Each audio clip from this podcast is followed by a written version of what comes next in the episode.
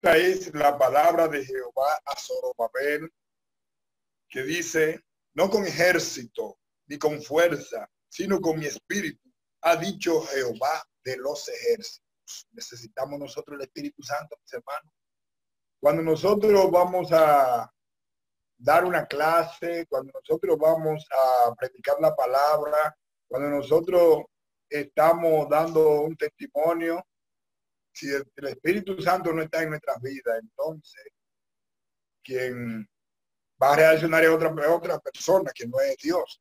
Dios quiere, el Señor quiere que cada hijo suyo tenga el Espíritu Santo. Tenga el Espíritu Santo. Necesitamos el Espíritu Santo en este tiempo. Y eso se ha descuidado mucho. Ya no pedimos, no se ve con, esa, con ese deseo de pedir el Espíritu Santo.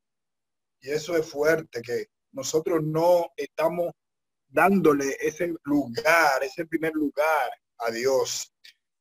Dice la palabra de Dios, pues si vosotros siendo malos sabéis dar buenas dádivas a vuestros hijos, ¿cuánto más vuestro Padre Celestial dará el Espíritu Santo a los que se lo pidan?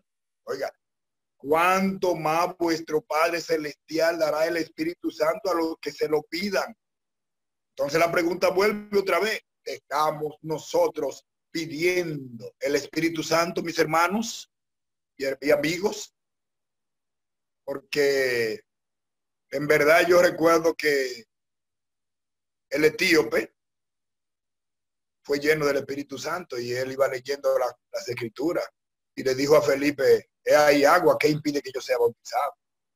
Cuando el Espíritu Santo mora, entonces dice que van a correr ríos de agua viva en nuestras vidas, porque vamos a, la palabra que vamos a hablar, los pensamientos, las acciones van a ser dirigidas por el Espíritu Santo.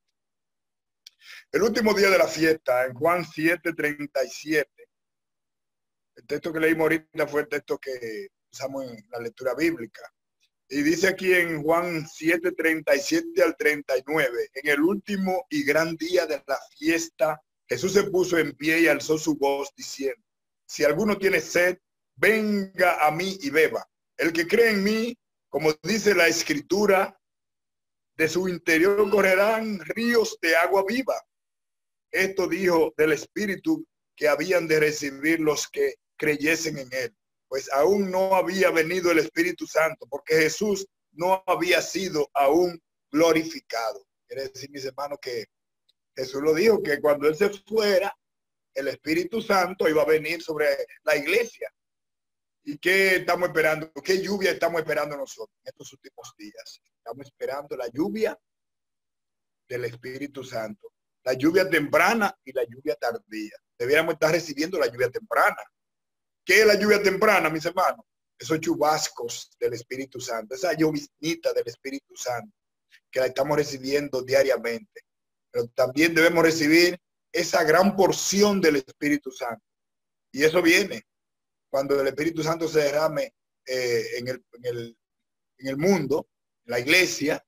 Entonces, mucha gente va a entrar a la iglesia, mucha gente va a ser tocada por el Espíritu Santo, mucha gente van a adorar a Dios en espíritu y en verdad.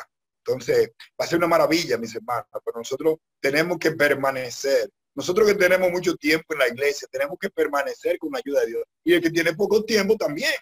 Usted puede tener dos días en la iglesia, usted puede tener tres días en la iglesia. No importa el tiempo que usted tenga. Lo importante es que usted viva creciendo. Que usted iba creciendo en la vida espiritual. Que Juan de León crezca. Porque si yo no crezco, entonces voy a menguar. Voy para abajo en la vida espiritual. Nosotros tenemos que crecer. ¿Cómo crecemos? Estudiando la palabra, predicando la palabra, enseñando la palabra. Dice la, dice, dice la oración, orando también, aumentando, permaneciendo en el Señor. Permanecer en el Señor es, Jesús dijo, permaneced en mí y yo en vosotros. Como el pámpano no puede llevar fruto por sí mismo, si no permanece en la vida. Yo soy la vid, vosotros los pámpanos. El que permanece en mí, este lleva mucho fruto, porque separado de mí, nada podéis hacer. Ese capítulo 15 de Juan está lleno de eso, de, esa promesa, de que nosotros si permanecemos en el Señor, vamos a triunfar en la vida cristiana. No podemos creer que debemos ser un cristiano así de, de lejos, no, tenemos que ser cristianos de cerca, estar ahí buscando del Señor mientras pueda ser allá, llamarle en tanto que está cercano, dice la palabra.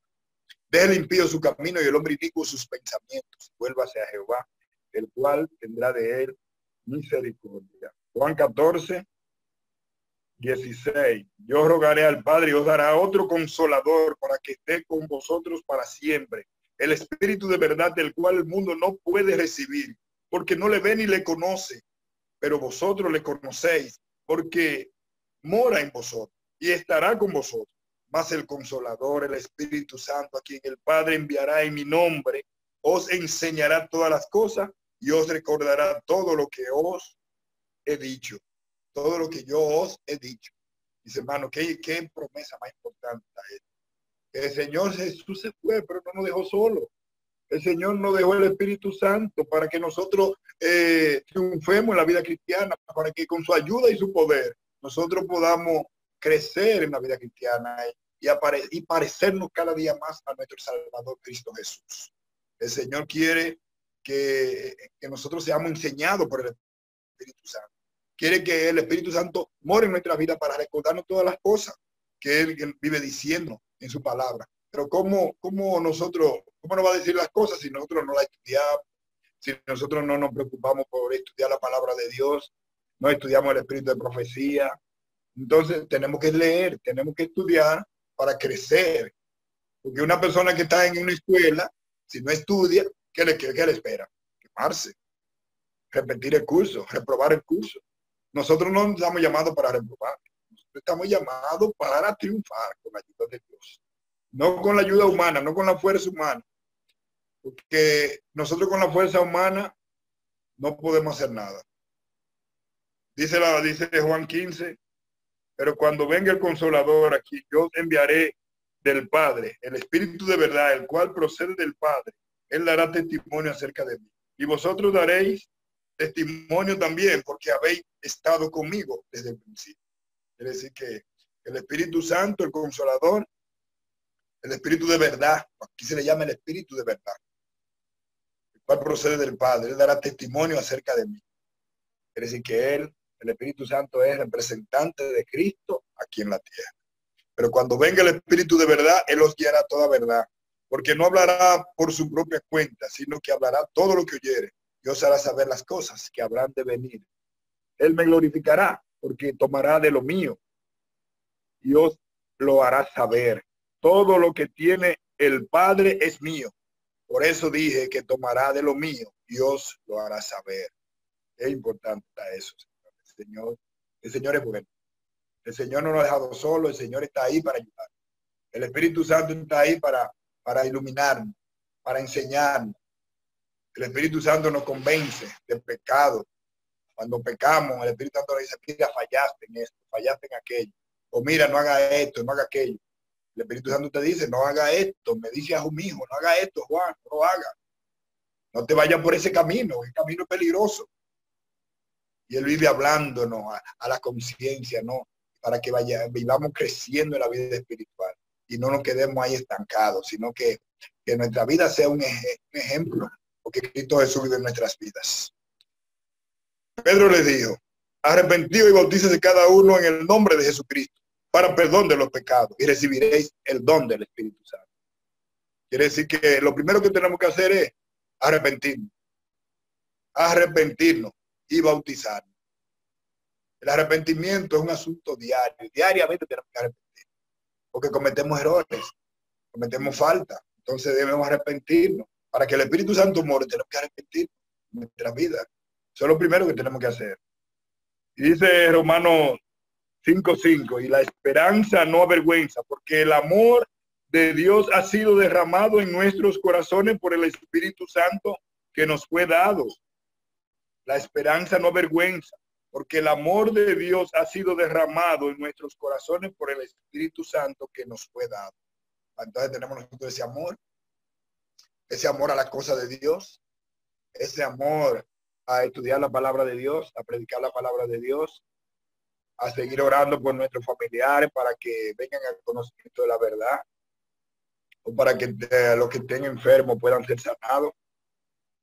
Hermanos, nosotros tenemos que seguir aumentando la fe, aumentando la fe. Por eso la Biblia dice, pedid se os dará. Mateo 7, 7. Pedid se os dará, buscad y hallaréis, llamad y se os abrirá. Porque todo aquel que pide, recibe. Y el que busca, halla. Y el que llama, se le abrirá. Entonces, mis hermanos, debemos de pedir, pedir el Espíritu Santo. No debemos, no debemos seguir así como estamos, que, el Espíritu Santo es una, una persona que la tenemos aislada, la tenemos por allá, que no nos preocupamos por pedir esa presencia del Espíritu Santo. Tenemos que pedirla, porque el tiempo que nos ha tocado vivir es un tiempo muy difícil y el Espíritu Santo que nos ayuda a vencer, que el Espíritu Santo que nos ilumina, el Espíritu Santo es quien nos da entendimiento de su palabra, el Espíritu Santo es quien va adelante, ahí ayudándonos, fortaleciéndonos en la fe.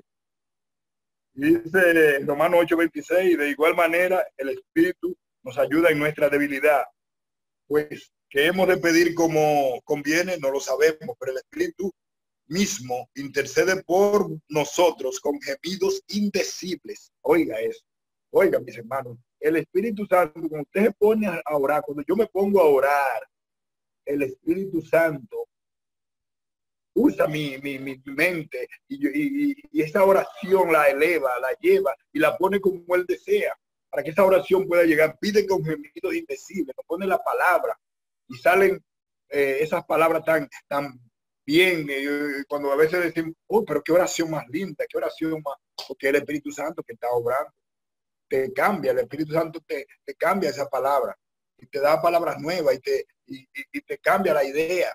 Oiga, con gemidos indecibles, gemidos indecibles, oiga, gemido quiere decir que es con tristeza que lo hace, eh, lo hace, pero profundamente, penetra profundamente en la persona. No sabéis que soy templo de Dios y que el Espíritu de Dios mora en vosotros. No sabemos eso, que somos templo de Dios y que el Espíritu Santo mora en vosotros. nuestro cuerpo es templo del Espíritu Santo. Entonces nosotros debemos de cuidar este cuerpo, porque nuestro cuerpo es templo del Espíritu Santo, mis hermanos. Entonces, a veces olvidamos eso, que nuestro cuerpo es templo del Espíritu Santo, que nosotros no debemos de hacer eh, mal uso de nuestro cuerpo. Si nos guiamos por la palabra de Dios, ahí están todos los lineamientos que tenemos que llevar para que el Espíritu Santo more en nuestras vidas. El Espíritu Santo quiere morar en nuestras vidas. Mis hermanos, debemos pedir en el nombre de Jesús, pedir Juan 14, 14, pedir en el nombre de Jesús. Hay mucha gente que oran y no piden en el nombre de Jesús pedir en el nombre de Jesús es una cosa muy, muy profunda, porque todo lo que nosotros debemos pedir, debemos poner a Jesús, es pedir en el nombre de Jesús. Eso es muy importante. Y en Gálatas 3:14 dice, para que Cristo Jesús eh, nos bendiga con la bendición de Abraham, que, alcancemos eh, también a los gentiles por la fe y recibiremos la promesa. Quiere decir que también los gentiles también recibieron el Espíritu Santo por la promesa. Porque la gente pensaba que solamente eran los judíos, pero los gentiles también, nosotros también somos parte de ese grupo, los gentiles, nosotros no somos israelitas desde que nacimos allá en Israel, somos israelitas espiritual, el Israel espiritual de somos. Entonces, mis hermanos, esa es el último texto que voy a leer que dice Efesios 5, 18, no embriaguéis con vino, sino sed lleno del Espíritu Santo. No embriaguéis con vino, sino sed lleno del Espíritu Santo. Que el Señor nos bendiga a todos, el Señor nos ayude a darle el primer lugar a Dios, eh, que para que el Espíritu Santo pueda morar en nuestras vidas y nosotros seamos testigos del Señor donde quiera que nos, nos encontremos, eh, ya sea en la iglesia, en la calle, en la universidad, en el trabajo, demos testimonio de que el Espíritu Santo mora en nosotros. A veces uno reacciona en una forma que no es correcta porque el Espíritu Santo no está en nuestras vidas. Que el Señor nos bendiga a todos. Feliz noche para todos. Oremos.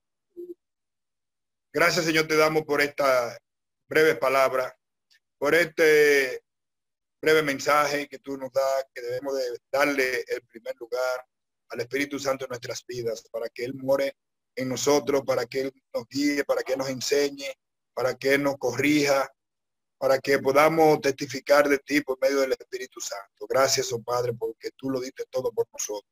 Gracias porque tú intercedes por nosotros en las mansiones celestiales. Gracias porque nos, nos dejaste aquí el Espíritu Santo para vencer, para crecer en la vida cristiana, para ser un ejemplo eh, para los demás. Gracias por todo. Guíanos, dar una noche feliz. Bendice en esta noche los enfermos de tu pueblo, los que están en los hospitales, los que están en las clínicas. O visítale, Señor, y que haya sanidad en nuestra nación, en el mundo, y que podamos ver a Cristo pronto regresar a buscar a su pueblo, un pueblo que se prepara para la segunda venida de nuestro Salvador y que estemos listos, preparados para irnos con Él a vivir por toda la eternidad.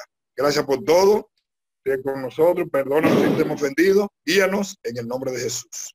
Amén.